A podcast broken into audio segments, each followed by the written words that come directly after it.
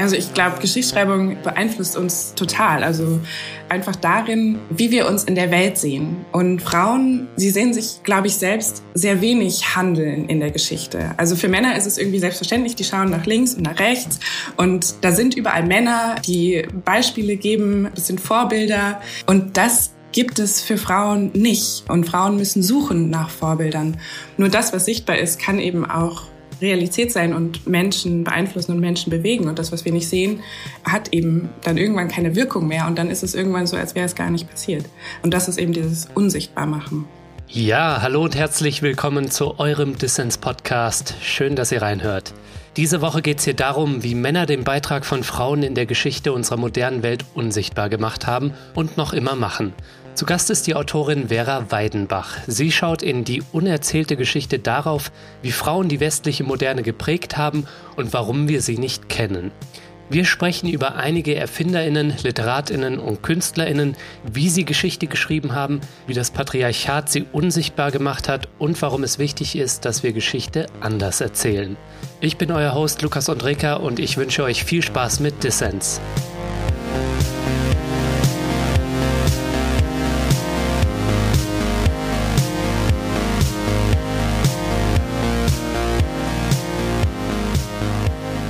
Vera, schön, dass du beim Dissens-Podcast dabei bist. Hallo. Vielen Dank, ich freue mich total hier zu sein. Ja, wir wollen gemeinsam drauf schauen, wie Frauen in der Geschichte der Moderne unsichtbar gemacht wurden. Darum geht es in deinem Buch Die unerzählte Geschichte, wo du am Beispiel von ForscherInnen, LiteratInnen und KünstlerInnen zeigst, wie der Beitrag von Frauen zu unserer modernen Welt aus unserem kulturellen Gedächtnis getilgt wurde und noch immer wird. Warum, Vera, sind viele WegbereiterInnen der Moderne bis heute so unsichtbar? Mm, das hat natürlich verschiedene Gründe. Wenn man so will, kann man sie unter dem Begriff Patriarchat zusammenfassen. Aber für die Geschichte würde ich sagen, da dachten wir bisher immer, es gab das Patriarchat, klar, und deshalb konnten Frauen nie so tolle Sachen machen wie Männer. Und deshalb haben sie nie ähm, Geschichte geschrieben, deshalb haben sie es nicht in die Geschichtsbücher geschafft. Und das ist irgendwie schade, aber so war das halt. Und da würde ich halt sagen, das ist auch wiederum ein falsches Bild, weil Frauen haben immer tolle Sachen gemacht und sie haben immer mhm. Sachen gemacht, die genauso gut und ähm, genauso groß waren wie Männer. Nur hat das Patriarchat eben dazu geführt, dass sie am Ende nicht gesehen wurden oder dass es nicht so genannt wurde, dass Bücher von Frauen nicht Weltliteratur genannt wurden. Ähm, das hat die Unterdrückung bewirkt und nicht, dass sie hilflos waren und nichts machen konnten. Ja, also wie wir Geschichte erzählen und deuten und wer das vor allem tut, ne? Genau. Was ist denn, wäre so ein Beispiel für, wenn wir jetzt schon so bei den Erfindungen sind, die die Moderne ja geprägt haben, mhm. was ist denn so ein Beispiel für eine Erfindung unserer modernen Welt, die eine Frau gemacht hat, wo aber alle denken, das hat ein Mann gemacht? Ähm, also ein Beispiel, was ganz toll ist, ist äh, Lotte Reiniger, die schon 1926 den ersten Trickfilm gemacht hat, den ersten abendfüllenden Trickfilm, der über eine Stunde gedauert hat. Mhm. Und da denken ja immer alle, das war 1937 Walt Disney mit ähm, Schneewittchen. Ähm, und sowieso die ersten äh, Zeichentrickfilme, das wird immer mit dem Namen Walt Disney verbunden. Obwohl eben schon zehn Jahre früher in Berlin ähm, Lotte Reiniger auch von der Technik her total viel entwickelt hat, was dann Walt Disney auch verwendet hat. Mhm. Und genau, aber ihr Name ist außer wirklich nur Film, äh, ja, Filmfreaks kennen sie und ja, Walt Disney kennen alle. War Lotte Reininger dir eigentlich bekannt vor deiner Recherche? Also ich muss gestehen, mir war sie überhaupt nicht bekannt. Ne? Und mhm. natürlich kenne ich auch Walt Disney und bin mit den Filmen aus dem Walt Disney Imperium aufgewachsen, vor allem mit den vielen Zeichentrickfilmen. Und von Lotte Reininger habe ich jetzt erst bei dir gelesen. Ja, sie war mir auch vor der Recherche noch nicht bekannt. Eine Freundin hat ihren Namen mir gesagt und da gibt es auch im Buch einige Beispiele, kamen dann immer aus verschiedenen Ecken, kamen dann immer von Architektinnen, von Musikerinnen, kamen dann oft so, die muss da unbedingt rein, kennst du die schon? Und ja. total viele Leute kennen einzelne Frauen, wo sie denken, boah, die müsste man eigentlich viel, viel ähm, besser kennen, die müsste eigentlich viel, viel bekannter sein. Und Lotte Reiniger war, war eine von denen, die mir jemand gesagt hat, wo ich so dachte, oh mein Gott, ja. ja. Was war denn das eigentlich für einen Film, den sie gemacht hat? Und äh, kann man den irgendwo sehen, auf YouTube oder sonst wo? Man kann den sehen, den gibt es auf DVD. Ähm, der heißt Die Abenteuer des Prinzen Ahmed. Okay. Und das ist eine Geschichte, die sie dann selbst zusammengestellt hat aus den, aus den Märchen von äh, Tausend und einer Nacht. Das Original ist tatsächlich ähm, verloren gegangen oder kaputt gegangen 1945 ähm, während der Schlacht um Berlin. Und es hat zum Glück aber eine Kopie überlebt in London und äh, die wurde dann restauriert. Und das ist so auch was sehr, sehr Besonderes, weil sie mit diesen Scherenschnitten gearbeitet hat, die sie dann animiert hat. Also das sind ähm, total fein, detailreich geschnittene Pappfiguren eigentlich, die sich dann bewegen. Mhm. Das merkt man aber eben gar nicht, wenn man den Film schaut. In dem Film bewegen sich diese Figuren einfach ähm, und, und erzählen eben diese Geschichte. Also es ist auch für sich ja ein total schöner Film. Mhm. Und man kann ihn genau auf ähm, YouTube finden sich, glaube ich, nur Ausschnitte, auch von, von anderen Filmen, die sie gemacht hat. Aber die Abenteuer des Prinzen Ahmed, die kann man auch auf DVD auf jeden Fall anschauen. Und das hat mich jetzt noch interessiert, äh, Vera, was ist aus Lotte Reiniger geworden? Also ich meine, aus Walt Disney wissen wir, was daraus geworden ist, nämlich ein Riesenimperium. Und äh, was, was ist aus Lotte Reiniger geworden? Ähm, Lotte Reiniger ist tatsächlich relativ alt geworden. Mhm. Erstmal äh, musste sie während des Krieges fliehen. Also sie hätte nicht gemusst, sie war Deutsche, wollte aber eben nichts mit den Nazis zu tun haben. Und bei ihr ist auch sehr, sehr schön, sie hatte eine sehr, sehr schöne Beziehung zu ihrem Mann, zu ihrem Ehemann, der war äh, zeitlebens auch ihr Mitarbeiter und ähm, hat für sie gearbeitet. Das ist auch eine, eine Ausnahmeerscheinung ähm, sozusagen in, in dem Buch, weil das da sehr, sehr gut funktioniert hat, ähm, diese Beziehung. Und als ihr Mann dann, also die beiden sind dann erstmal durch, während des Krieges durch ganz Europa geflohen, haben sich dann nach dem Krieg in London niedergelassen und haben irgendwie immer so ihre ihre, kleinen Projekte gemacht, hatten aber eben nie das Geld, was dann Walt Disney hatte mhm. und haben eben nie so ein Imperium aufbauen können und haben dann immer so ihre kleinen Filmchen weitergemacht. Und als dann aber äh, der Mann von Lotte Reiniger gestorben ist, hat sie sich ziemlich zurückgezogen. Ähm, sie wurde dann auch noch mal wieder entdeckt in Deutschland ähm, als Filmpionierin. Das war dann so in den, in den 80ern, hat, glaube ich, sogar auch das Verdienstkreuz bekommen. Genau, und ist dann irgendwann in Süddeutschland dann als alte Dame gestorben. Es gibt ganz tolle Videos von ihr, wie sie noch in ihrem Garten sitzt und irgendwie ihre Geschichte mhm. noch erzählt, aber genau, dann doch größtenteils unbekannt verstorben. Ja, eine der vielen unerzählten Geschichten, die du für deine Recherche und für dein Buch ausgegraben hast. Warum, ähm, Vera, findest du, ist es eigentlich wichtig, dass wir zurückschauen, quasi Female History ausgraben man sagt ja so schön, the present is female and the future is female. Wie beeinflusst uns denn äh, die Geschichtsschreibung in der Gegenwart? Und warum findest du es wichtig, eben diese unerzählten Geschichten von Frauen auszugraben und in den Vordergrund zu rücken? Hm. Also ich glaube, Geschichtsschreibung beeinflusst uns total. Also einfach darin, wie wir uns in der Welt sehen und wie wir uns einschätzen und unsere Möglichkeiten einschätzen. Und mhm. für Frauen sie sehen sich, glaube ich, selbst sehr wenig handeln in der Geschichte. Also für Männer ist es irgendwie selbstverständlich, die schauen nach links und nach rechts und da sind überall Männer, die Beispiele geben, das sind Vorbilder. In der Schule lesen sie Bücher von, von männlichen Autoren, die sind irgendwie überall im Kunstunterricht, sind es immer männliche Künstler und das gibt es für Frauen nicht und Frauen müssen suchen nach Vorbildern. Hm.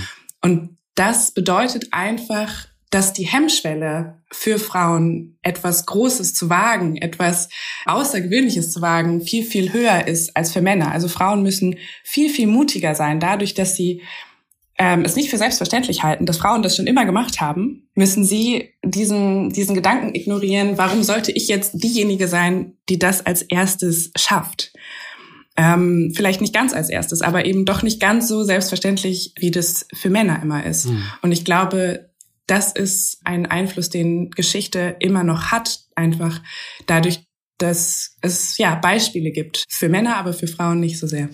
Ja, ich habe natürlich auch so ein bisschen den Selbsttest gemacht ähm, im Vorfeld unseres Gespräches und habe äh, so mhm. ein bisschen geschaut, was sind eigentlich so die Figuren, die mir einfallen, wenn ich so an die Moderne und so vor allem dann jetzt an Erfindungen, nicht so sehr an Literatur und Kunst, ähm, darüber schreibst du auch viel in deinem Buch, aber ja. Der fällt mir da so ein und das waren dann halt, ja, ich weiß nicht, so Thomas Edison, die Brüder Wright, ne, mit Flugmaschine oder mhm. Charles Babbage, irgendwie so den Urvater des Computers. Und bei den Frauen ist mir vielleicht Marie Curie, ne, so die Entdeckerin mhm. der Radioaktivität eingefallen und dann hört es irgendwie schon auf und das hat natürlich auch damit zu tun, von welchen Personen der Geschichte ich in der Schule gehört oder gelesen habe. Und dann sind das dann, oder waren das vor allem oft äh, weiße Männer, mit Bärten, die wir auch auf den Straßen in Statuenform oder in Namensform für Straßennamen dann oft finden. Ne? Mhm. Also da wird uns immer wieder erzählt, dass es vor allem weiße Männer waren, die Geschichte gemacht haben. Genau. Und das ist eben diese, diese Sichtbarkeit, die dann aber zu einer Realität wird. Mhm. Also nur das, was sichtbar ist, kann eben auch Realität sein und Menschen beeinflussen und Menschen bewegen. Und das, was wir nicht sehen, hat eben dann irgendwann keine Wirkung mehr. Und dann ist es irgendwann so, als wäre es gar nicht passiert.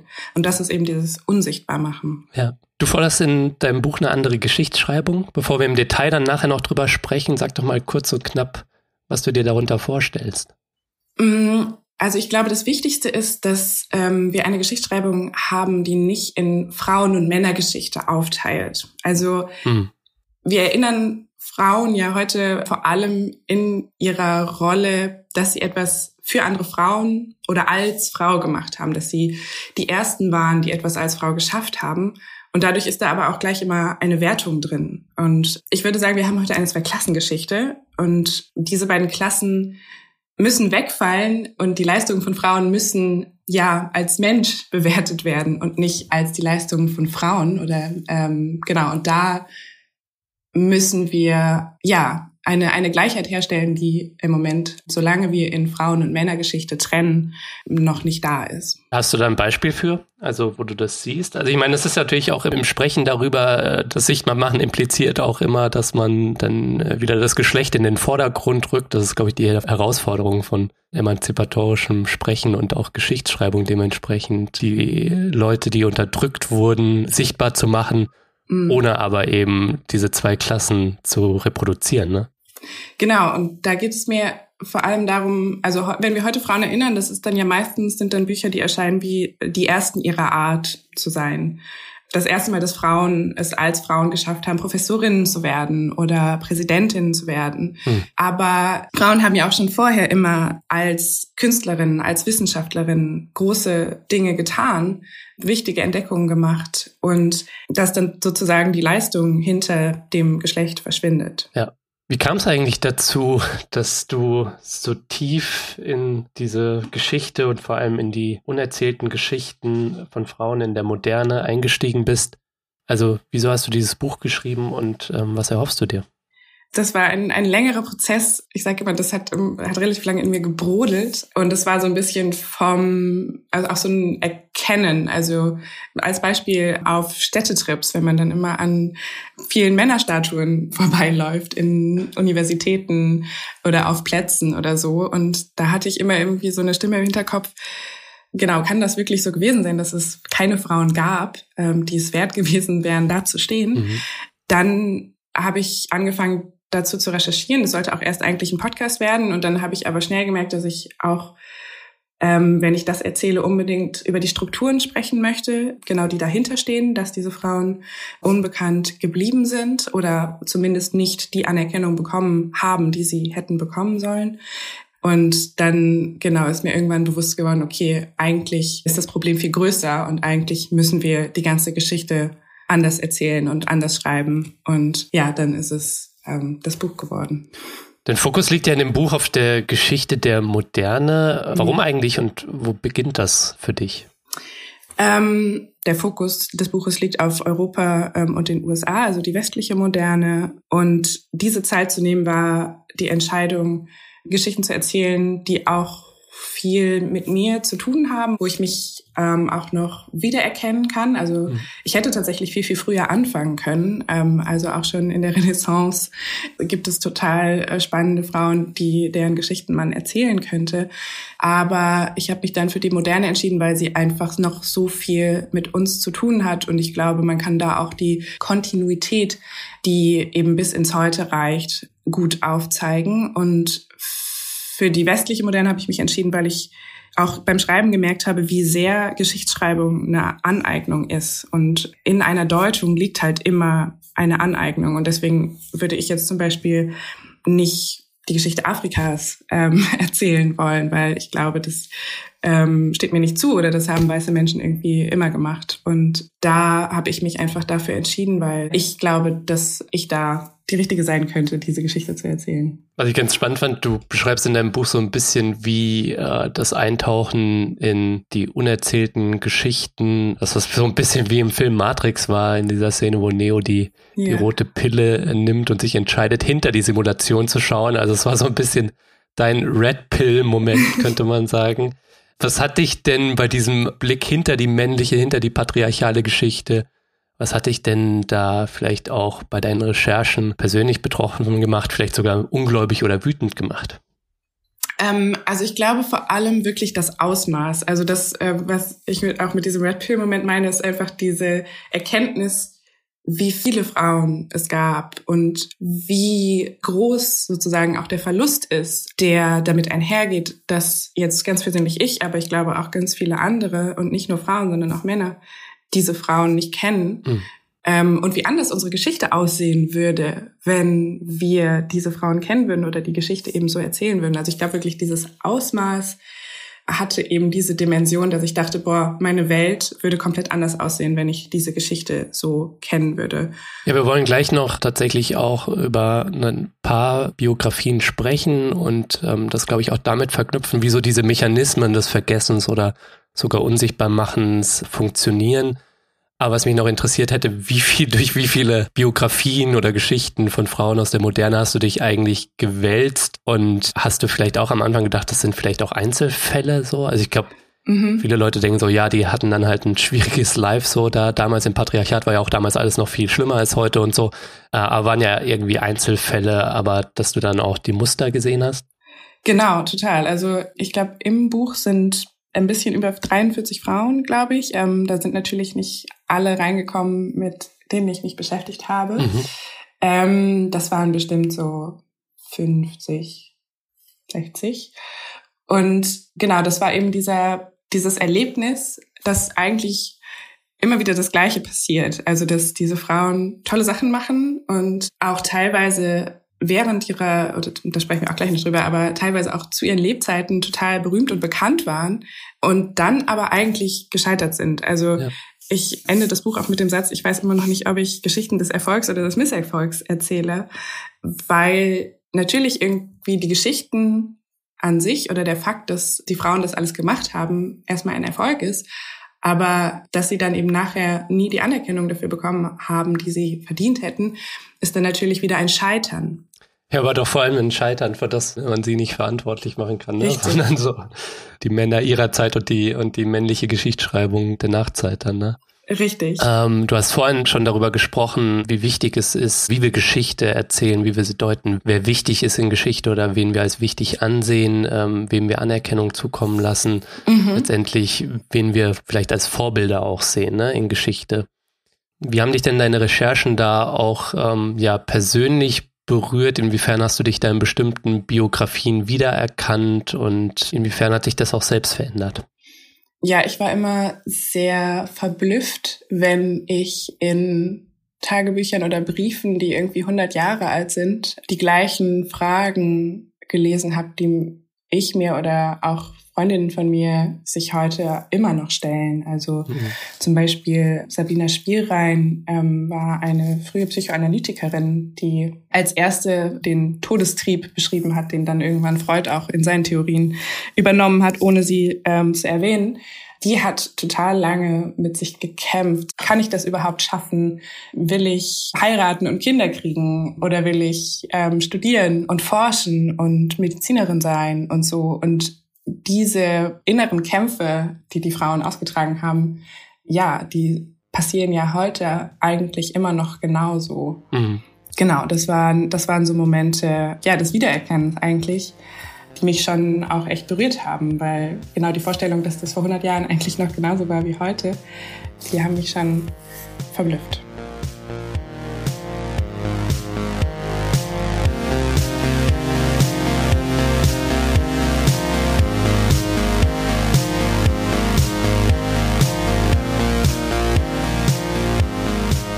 So Leute, ich möchte die kurze Pause hier für eine kleine Ankündigung in eigener Sache nutzen. Ihr kennt ja alle den Was tun Podcast von Inken und Valentin, den ich hier für euch auch in unregelmäßigen Abständen ausgespielt habe. Inken, Valentin und ich werden unsere Kooperation ab jetzt weiter vertiefen. Von nun an bekommt ihr jeden Monat eine Folge Was tun in euren Feed gespielt. Die aktuelle Folge dreht sich um ChatGPT, künstliche Intelligenz und Arbeitskämpfe. Ja, und was auch wichtig ist, die beiden brauchen eure Unterstützung, um den Was tun Podcast finanziell auf stabile Beine zu stellen. Gerade machen die beiden das in ihrer Freizeit, aber damit sie den Podcast für alle da draußen weiter kostenlos, werbefrei und unabhängig betreiben können, brauchen sie ein bisschen Kapital. Und da kommen jetzt Dissens und ich ins Spiel. Ihr könnt mit einer Fördermitgliedschaft bei Dissens ab jetzt nicht mehr nur meine Arbeit unterstützen, sondern auch die von Inken und Valentin. Alle Infos dazu findet ihr auf der Förderseite von Dissens, Link in den Show Notes. Also, wenn du noch nicht dabei bist, dann show some love und werde jetzt Fördermitglied. Das geht schon ab 2 Euro im Monat und du ermöglichst dadurch nicht nur unsere Arbeit an guten Podcast-Inhalten, nein, es winken auch Goodies und du hast jede Woche die Chance auf interessante Gewinne. Auch dieses Mal gibt's wieder was für Fördermitglieder abzuräumen und zwar verlose ich Vera Weidenbachs Die unerzählte Geschichte. Alle Infos zum Buch und dazu, wie du uns supporten kannst, gibt's natürlich in den Show Notes und auf dissenspodcast.de.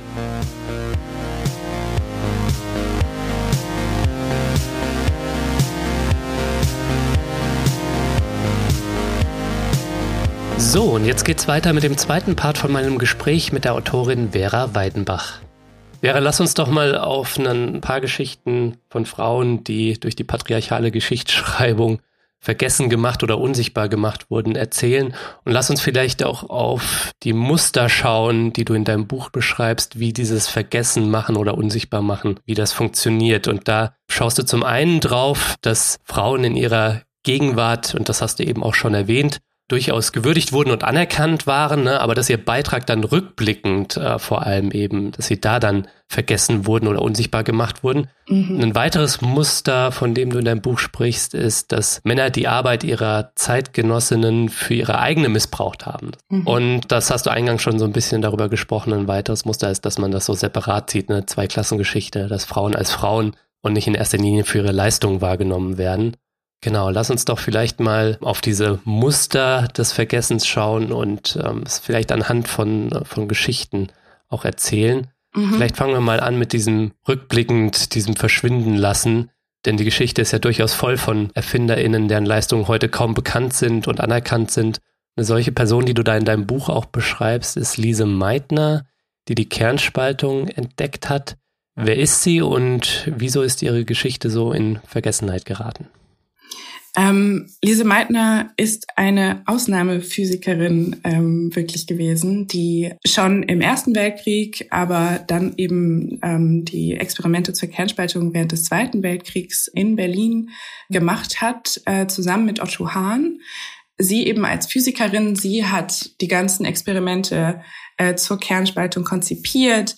Sie hat dann Hahn, Otto Hahn tatsächlich dazugeholt ähm, zu den Experimenten, weil er eben als Radiochemiker die perfekte Ergänzung war zu ihr. Sie haben auch schon vorher zusammengearbeitet und zusammen Aufsätze veröffentlicht. Ähm, das hat eigentlich immer ganz gut funktioniert, bis dann im Zweiten Weltkrieg Lise Meitner fliehen musste, weil sie Jüdin war. Mhm. Und war dann bei den entscheidenden Experimenten, die dann weitergingen, so wie sie es eben äh, konzipiert hatte, in Berlin, äh, war sie nicht mehr physisch vor Ort dabei. Aber sie hat, war die ganze Zeit mit Otto Hahn auch durch Briefe in Kontakt, hat gesteuert, hat beraten. Und dann ist eben die Kernspaltung gelungen. Ähm, Otto Hahn hat ihr einen Brief geschrieben, es ist äh, das und das passiert, es scheint so, als wären ähm, die, die Atome zerplatzt. Könntest du das erklären? Und das hat sie dann gemacht. Also sie hat die theoretische Erklärung der Kernspaltung, die theoretische Beschreibung der Kernspaltung vorgelegt. Den Nobelpreis hat dann aber eben Otto Hahn bekommen. Ja für die Experimente. Und heute hat sich so ein bisschen diese Deutung durchgesetzt, dass Lise Meitner sozusagen das Theoretische geliefert hat und Otto Hahn äh, das Experimentelle und dass dann eben das Nobelkomitee entschieden hat, dass eben das Experimentelle in diesem Fall wichtiger war als das Theoretische. Und dass aber das gar nicht stimmt, also dass auch Lise Meitner für die Experimente eigentlich die treibende Kraft oder die auch die Initiatorin des Ganzen war, das wird heute auch kaum noch erzählt. Hm. Und dieses Muster, ähm, dass, dass Frauen sozusagen die offiziellen Ehrungen oder die offiziellen, in den offiziellen Bewertungen nicht mit den gleichen Maßstäben gemessen werden wie Männer, das zieht sich sozusagen durch. Also, dass auch Frauen, die zu ihren Lebzeiten total bekannt und einflussreich waren, dann im Nachhinein oder von offiziellen Kritikern anders bewertet wurden und eben ja aus sexistischen Gründen anders bewertet wurden. Also ein mhm. weiteres Beispiel ist Bertha von Suttner, die schon 1899, glaube ich, einen Antikriegsroman geschrieben hat, der total wichtig war, der ein Bestseller war, den Millionen Leute gelesen haben. Sie hat dann selbst die äh, österreichische und dann auch die deutsche Friedensgesellschaft gegründet. Also sie dieser, dieser Roman und sie, sie waren der Ursprung ähm, einer europäischen Friedensbewegung. Sie hat auch nachher ähm, den Friedensnobelpreis ähm, als erste Frau bekommen. Und trotzdem wurde ihr Buch Die Waffen nieder ähm, wurde von den Kritikern als zu emotional bewertet. Man könne es ja literarisch nicht ernst nehmen, weil es eben so sehr eben diese Frauenperspektive einnimmt und viel zu, viel zu emotional ist. Und deshalb wurde sie so in, in den offiziellen Kanon in der Literatur, wurde Bertha von Suttner eben nicht als Literatin aufgenommen. Mhm. Und aus diesem, also aus diesen Bewertungen wird aber eben dann am Ende mehr. Also daraus werden dann eben Lehrpläne in Schulen und Gedenktage und Straßennamen. Also heute fällt ja jedem Deutschlehrer irgendwie, wenn man über Antikriegsromane spricht, nur im Westen nichts Neues ein. Und weil Frauen es, obwohl sie ähm, zu ihren Lebzeiten anerkannt und bekannt und berühmt waren, nicht da reingeschafft haben, kennen wir sie eben heute häufig nicht mehr. Ja, Geschichtsschreibung ist nicht neutral. Mhm. Lernt man bei dir im Buch auch, welche Geschichten nicht erzählt werden, das hat mit Herrschaftsverhältnissen zu tun, ne? Hm. Weil wir jetzt bei Lise Meitner waren, hatte ich parallel nochmal gelesen, äh, dass die Frauenquote in den MINT-Fächern, also in den Naturwissenschaften, heute bei einem Drittel liegt. Mhm. Und es hält sich ja auch so dieser sexistische Glaube, dass Frauen in den Naturwissenschaften schlechter als Männer seien. Und da habe ich mich halt gefragt, mit Blick auf äh, Geschichtsschreibung, es hat vielleicht eher was damit zu tun, wo sich junge Frauen, Mädchen in der Schule, wo sie sich sehen mhm. und äh, welche Geschichten wir erzählen. Ähm, und wenn Geschichten wie die von Lise Meitner nicht erzählt werden oder zu wenig erzählt werden, dann sehen sich da vielleicht Mädchen in der Schule oder junge Frauen an der Schwelle zum Studium dann nicht in diesen Bereichen. Genau, also da sind wir wieder bei, bei den Vorbildern, die es dann einfach nicht gibt. Ich erzähle in dem Buch auch die Geschichte ja, des Computers. Und in der kommen eben auch sehr, sehr viele Frauen vor. Und zum Beispiel das erste Computerprogramm hat Ada Lovelace geschrieben. Mhm. Ja, die erste Anwendung für eine Maschine, die es damals noch gar nicht gab, weil das war schon ähm, 1843, als sie das geschrieben hatte. Und dann zieht sich das eben durch, dass Frauen, als dann die Computer gebaut werden, äh, wurden, auch während des Zweiten Weltkriegs, immer Programmiererinnen waren, ähm, weil das so ein bisschen ja die Arbeit war, die Männer als die großen Ingenieure und die großen Technikpioniere nicht nicht oder was damals noch unterschätzt wurde, weil das sozusagen am Anfang nur das Betreiben der Maschinen war, das Programmieren, ähm, wo aber Frauen dann schon Standards gesetzt haben, die heute noch von Programmierern verwendet werden. Also eigentlich ist eine Hälfte der Geschichte des Computers wurde von Frauen bestimmt und wurde von Frauen geschaffen, äh, nämlich die Software. Mhm.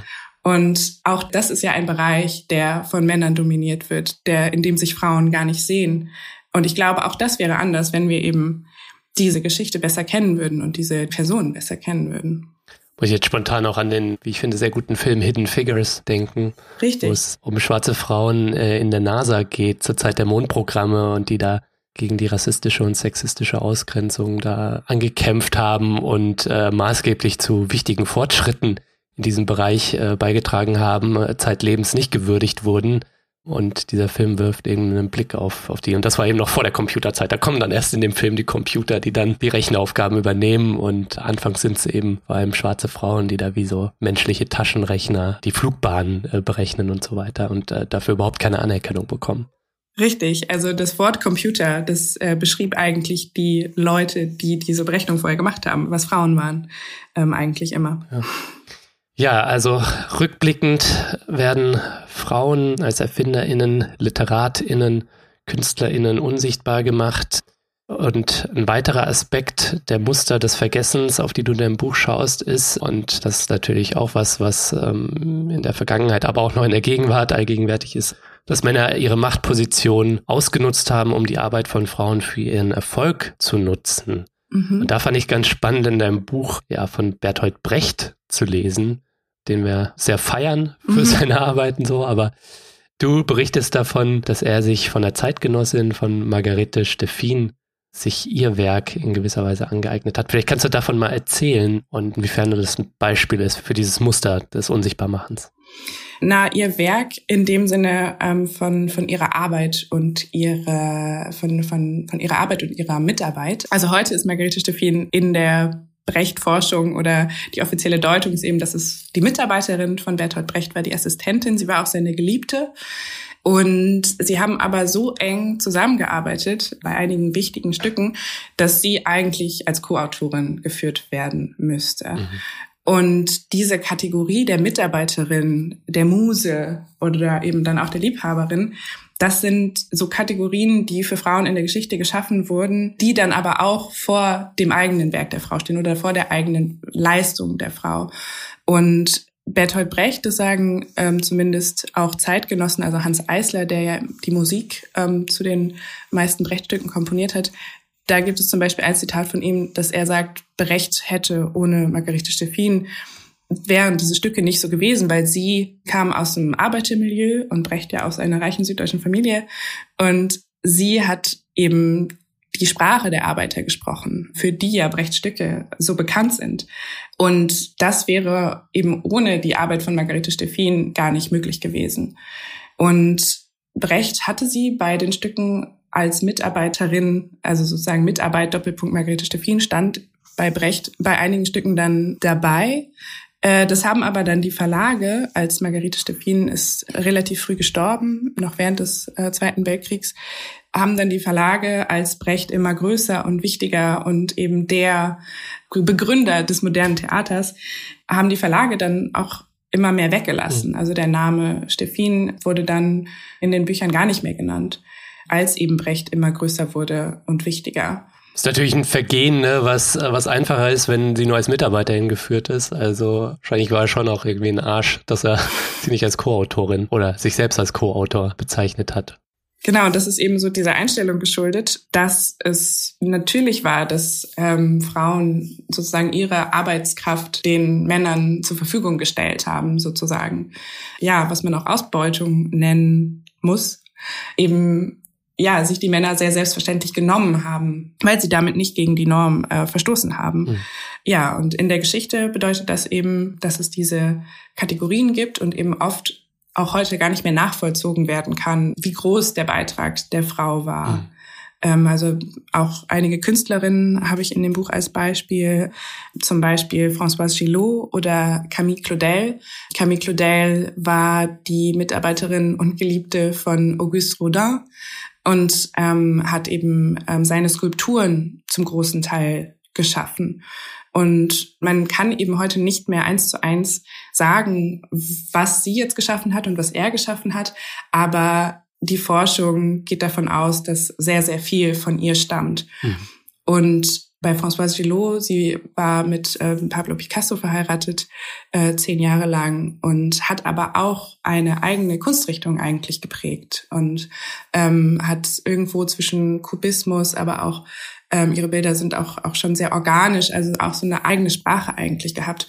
Und diese Werke der Frauen, die werden dann aber ähm, in der Geschichte gar nicht mehr gesehen, weil ähm, die Frauen sozusagen immer nur mit den, mit den großen Männernamen verbunden sind und die sich dann vor sie stellen eigentlich in der Geschichte. Gab es eigentlich bei deinen Recherchen auch Momente, wo du Schwierigkeiten hattest, überhaupt was über diese Frauen zu finden? weil es so aus dem kulturellen Gedächtnis getilgt ist? Ja, also ähm, eben vor allem, wenn sozusagen die, die Leistungen von Männern und Frauen so ineinander ähm, verflossen sind, ähm, dann war es immer sehr schwierig. Aber generell war es schon so, dass dann zu den einzelnen Personen es eigentlich immer relativ viel Material gab. Also wahrscheinlich auch, weil ich eben mich jetzt auf die Geschichte der Moderne konzentriert habe, wo es natürlich irgendwie insgesamt mehr ähm, Zeugnisse gibt. Aber das ist eben eigentlich auch das Interessante, dass so die einzelnen Geschichten, die sind schon irgendwo bekannt, aber eben als Einzelfall ähm, und dann eben ja ohne diesen großen Zusammenhang. Mhm. Aber trotzdem war es in, in einigen Fällen schwierig. Also vor allem auch Werke ähm, von den Frauen zu finden. Also ähm, Bertha von Suttners Die Waffen nieder zum Beispiel. Bertha von Suttner ist in Wien geboren und ich war in Wien und habe irgendwie gedacht, na ja gut, da werde ich ja schon irgendwie das Buch einer Friedensnobelpreisträgerin finden. Habe ich aber nicht. Also in keinem Buchladen in Wien, in dem ich war, ähm, hatten sie dieses Buch. Ja, und wenn das schon dort schwer zu finden ist, dann finden wir es am Ende auch nicht in Schulbüchern. So. Genau. so ist das. Dann, dann lesen wir alle von Pablo Picasso und aber nicht von François Gillot. Witzigerweise bei Margarete Steffin und Bertolt Brecht, da muss ich jetzt so ein bisschen dran denken, das ähm, hört sich so die Geschichte so ein bisschen an wie so eine vertikale Cultural Appropriation, so. wenn du davon erzählst, ähm, auch wenn die damals dieses Wort noch nicht benutzt haben, ne? Ja, es ist eigentlich eben eine Form von, von Ausbeutung. Also ja. ähm, sowohl eben Arbeitskraft als auch die emotionale Unterstützung, dadurch, dass sie eben auch Liebhaberin war. Und auch das haben wir in Abstufungen heute noch. Also ähm, Stichwort Care-Arbeit mhm. und Frau kümmert sich um die Kinder, der Mann geht arbeiten. Ähm, ja, auch das ist in, in Abstufungen natürlich heute immer noch da. Ja, eine andere Geschichte von Cultural Appropriation, die in deinem Buch auch vorkommt, fand ich auch spannend, weil es auch nochmal so nicht weiße Perspektiven in den Vordergrund rückt, ist ähm, Rosetta Tharpe mhm. Äh, von der du in deinem Buch berichtest, mhm. die man, glaube ich, rückblickend als Queen of Rock'n'Roll oder so bezeichnest du sie in deinem Buch, ist eine US-amerikanische Gospel-Jazz- und Blues-Sängerin und Gitarristin und wen kennen wir heute? Elvis Presley, so. Genau. also ich glaube, ich mehrheitlich das, was schwarze MusikerInnen ähm, wie Rosetta Tharpe, aber auch andere gemacht haben, angeeignet hat und dafür ja bekannt und berühmt geworden ist als King of Rock'n'Roll, ne? Richtig. Rosetta Tharpe ist auch wirklich eine meiner Lieblingsfrauen aus dem Buch, weil äh, man kann sich auch Videos von ihr auf YouTube anschauen. Das ist einfach so eine tolle Erscheinung, wie sie da in High Heels und Petticoat mit E-Gitarre auf der Bühne steht und dieser unglaublichen Stimme und diesen unglaublich schnellen Riffs auf der Gitarre. Also das ist wirklich, ja, einfach eine, eine Queen. Hm. Die Zeit ist leider schon fortgeschritten. Mich hätte jetzt zum Abschluss noch ein bisschen interessiert, wie verändern wir denn unseren Blick auf ähm, Geschichte? Wie machen wir ihn inklusiver? Natürlich können wir uns alle dein Buch kaufen, ne? Und wir können natürlich auch alle anfangen, mehr Biografien von wichtigen Frauen zu lesen oder Medienschaffende können anfangen, Zeitungsbeiträge oder Fernsehbeiträge über wichtige Frauen der Moderne zu machen. Aber vielleicht ähm, müssen wir das als Gesellschaft und vielleicht auch als Einzelpersonen auch noch ein bisschen weitgehender angehen, um tatsächlich unerzählte Geschichten sichtbarer zu machen und unseren Blick auf Geschichte und äh, auf Vorbilder inklusiver zu machen. Mhm. Was wären dann da so Prinzipien oder Bausteine aus deiner Sicht, die wir da ja schleunigst umsetzen sollten? Also ich glaube, grundlegend ist wirklich am wichtigsten, sich bewusst zu machen, dass Geschichte keine Fakten sind. Also so lernen wir es ja in der Schule. Wir lernen Geschichte und Namen als Fakten, als wäre das eben so passiert.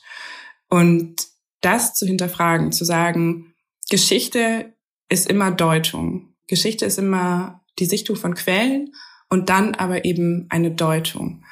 Und diese Deutung passiert natürlich immer aus einer bestimmten Perspektive die ist nicht neutral. Und deswegen ist Geschichte nicht neutral. Und deswegen ist Geschichte politisch. Und deswegen müssen wir immer fragen, warum wird diese Geschichte jetzt so erzählt?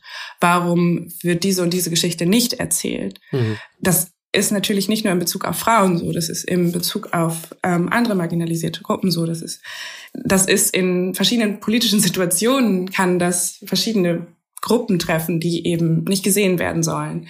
Und ich glaube, wenn wir grundlegend dafür ein Bewusstsein entwickeln, das, was uns als Geschichte, als Fakten dargestellt wird, ähm, nicht als das anzunehmen, sondern immer zu fragen, okay, aber woher kommt diese Erzählung? Und immer noch mal einen, einen, einen Schritt zurückzugehen, sozusagen. Ich glaube, dann haben wir schon sehr viel gewonnen, ähm, weil dann einfach ein Bewusstsein dafür entsteht, wie viel komplexer es eigentlich ist. Und dann kommen wir vielleicht auch dahin zu sagen, wollen wir oder wie wollen wir diese Geschichte erzählen? Mhm. Und brauchen wir da nicht eigentlich auch verschiedene Perspektiven drauf? Ist Geschichte nicht eigentlich, wenn man sie nur an Einzelpersonen erzählt, ist das nicht sowieso schon schwierig, weil dann sehr, sehr viel weggelassen wird? Genau, also wenn so ein, ein grundlegender Bewusstseinswandel stattfindet und wenn mein Buch da vielleicht ein kleines bisschen was zu beitragen kann, dann ja, sind wir, glaube ich, einen Schritt weiter. Mhm. Ja, gerade ähm, mit Blick auf ja, Einzelfiguren der Geschichte muss man auch immer aufpassen, dass man da nicht so eine Heroisierung betreibt. Ne? Und äh, aber das gilt für, für glaube ich, alle Einzelfiguren in der Geschichte. Mhm. Ich muss zum Beispiel dran denken, wir hatten im Podcast mal eine Folge zur Pariser Kommune und da gab es natürlich herausragende Figuren wie zum Beispiel Louise Michel, aber eben auch die vielen, vielen Frauen, die den Aufstand der Kommunadinnen losgetreten haben. Mhm. Ähm, und diese kollektiven Perspektiven einzubringen, ist, glaube ich, auch wichtig mit Blick auf Geschichte. Genau, das hat ja auch immer was mit Macht und einem Machtbegriff zu tun. Also wenn wir Macht als Dominanz, wie es ja, glaube ich, ähm, Max Weber sich mal ausgedacht hat, als Kontrolle über etwas sehen, dann hast du meistens eine Einzelperson, die dann irgendwie oben steht. Aber wenn der Machtbegriff eben erweitert wird, wie es Hannah Arendt gemacht hat, ähm, dass auch eine, eine Einzelperson, eine politische Einzelperson nur Macht haben kann, wenn sie von anderen unterstützt wird.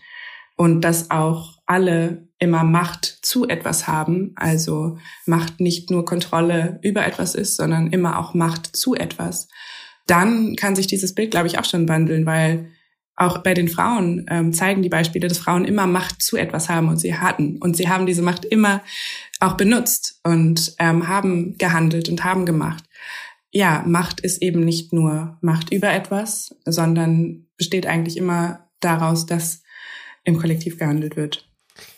Glaubst du eigentlich, wir kommen mal an den Punkt, wo es uns nicht mehr in den Sinn kommt, besonders zu betonen, dass da Frau super Forschung, Literatur oder Kunst gemacht hat, sondern wo wir ihre Geschichten selbstverständlich erzählen, wo sie auch in Schulbüchern repräsentiert sind?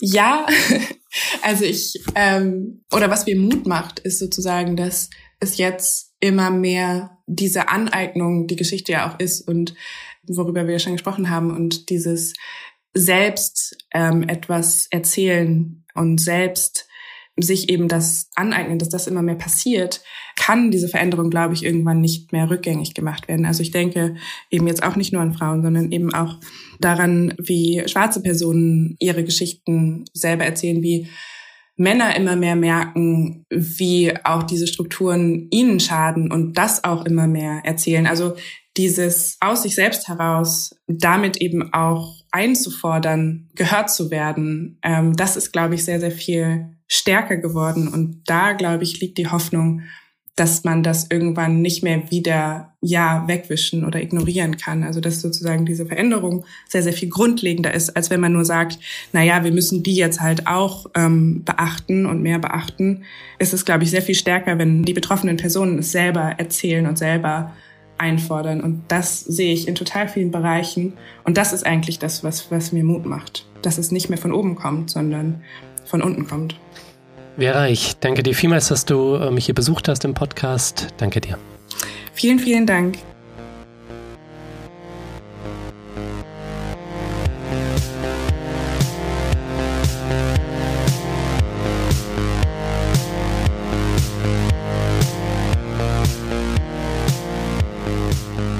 Ja, Leute, das war's auch schon wieder. Das war der Dissens Podcast für diese Woche. Schön, dass ihr alle dabei wart. Zu Gast war die Autorin Vera Weidenbach. Wenn ihr euch für ihre Arbeit oder ihr Buch Die unerzählte Geschichte interessiert, dann schaut mal in die Shownotes, da habe ich alles Wichtige verlinkt. Und vergesst nicht, damit ich Dissens weiterhin für alle da draußen kostenlos machen kann, bin ich auf euren Support angewiesen. Erzählt allen Leuten von diesem Podcast hier, hinterlasst positive Bewertungen auf den Plattformen und wenn ihr könnt, dann werdet doch Fördermitglied. Damit unterstützt ihr, das hatte ich ja vorhin schon erwähnt, nicht nur meine Arbeit, sondern auch die von der Was tun Crew um Inken und Valentin. Also Solidarität im Doppelpack. Ja, das war's dann auch von mir soweit. Bleibt nur noch zu sagen, danke euch fürs Zuhören und bis zum nächsten Mal. Bye.